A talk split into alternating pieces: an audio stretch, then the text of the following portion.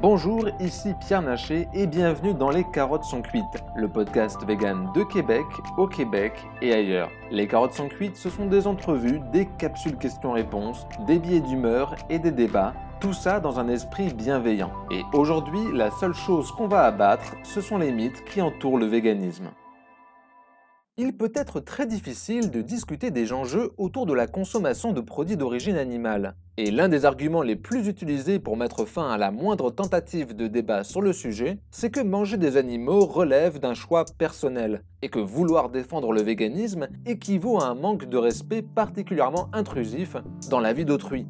Cet argument est si puissant qu'il pousse beaucoup de véganes à s'auto-censurer et à se refuser de lancer une conversation autour de la consommation de produits d'origine animale.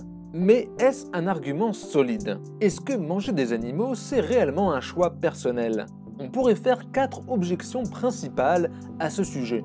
En premier lieu, ce n'est pas parce qu'il s'agit d'un choix personnel qu'il s'agit d'un choix éthique ou d'un choix acceptable qui ne pourrait pas être remis en question. Pourrais-je justifier de jeter mes déchets sur le bord de la route sous prétexte qu'il s'agirait d'un choix personnel?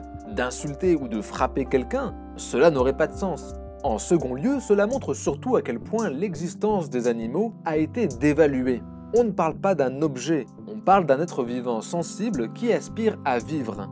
Dire que consommer des produits d'origine animale est un choix personnel revient à considérer que ce choix n'affecte que sa propre personne, et non la vie d'un individu dont le seul crime est de ne pas être né humain un individu auquel nous pourrions parfaitement accorder un droit à vivre hors de la prédation de notre espèce qui, faut-il le rappeler, n'a généralement pas besoin de manger des animaux pour vivre en bonne santé. Il est évident que les milliards d'animaux que l'on massacre par année expriment explicitement par leur comportement le souhait de ne pas souffrir en étant exploités et de ne pas mourir en masse dans des abattoirs. Où est donc le respect de leur choix à eux, leur choix de vivre? En troisième lieu, l'exploitation des animaux produit des effets catastrophiques qui sont bien étudiés depuis des décennies sur les sociétés humaines et les écosystèmes. Si l'on pense que manger des animaux est un choix personnel, alors il faut être prêt à assumer qu'il s'agit d'un choix qui engendre des émissions massives de gaz à effet de serre, des déforestations en masse, des crises sanitaires, de la pollution pour les cours d'eau et l'exploitation sans pitié de masses de travailleurs précaires. Les personnes non véganes doivent ainsi prendre conscience que ce qu'ils considèrent comme étant leur choix menace la capacité des êtres humains à vivre en bonne santé dans un environnement sain. Ainsi, en quatrième lieu, notre alimentation n'est pas juste une affaire de choix individuel. Qu'il s'agisse des traditions culinaires, des contextes géographiques et culturels, des milieux sociaux, des orientations des politiques agricoles, commerciales ou sanitaires, et que ce soit à l'échelle nationale ou internationale, des marchés financiers, de l'éducation ou encore de la publicité, il y a une quantité de force qui s'exerce sur vos choix alimentaires et qui détermine l'offre de produits disponibles sur les étals. La nourriture est un objet politique précisément car son abondance, sa qualité et son accessibilité sont les produits de processus politiques, économiques, sociaux et culturels. En bref, des processus collectifs. Cela ne veut pas dire que nous sommes strictement déterminés à manger de telle ou telle façon, mais dire que son alimentation n'est que une affaire individuelle, c'est faire une grossière simplification. Ainsi, les personnes qui clament qu'il faut respecter leurs choix personnels et qu'on respecte leurs opinions et leurs libertés méprisent, souvent sans se rendre compte, celles des autres, à commencer par celles des non-humains, mais aussi celles des humains.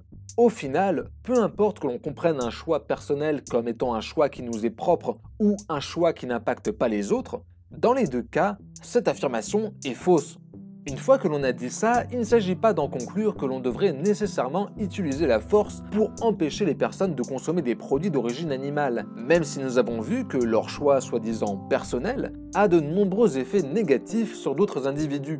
Les mouvements véganes et antispécistes en Europe et en Amérique du Nord ont construit leur efficacité sur des stratégies certes disruptives, mais non violentes, qui ont permis d'imposer la question animale dans le débat public et que nous devrions donc poursuivre et perfectionner.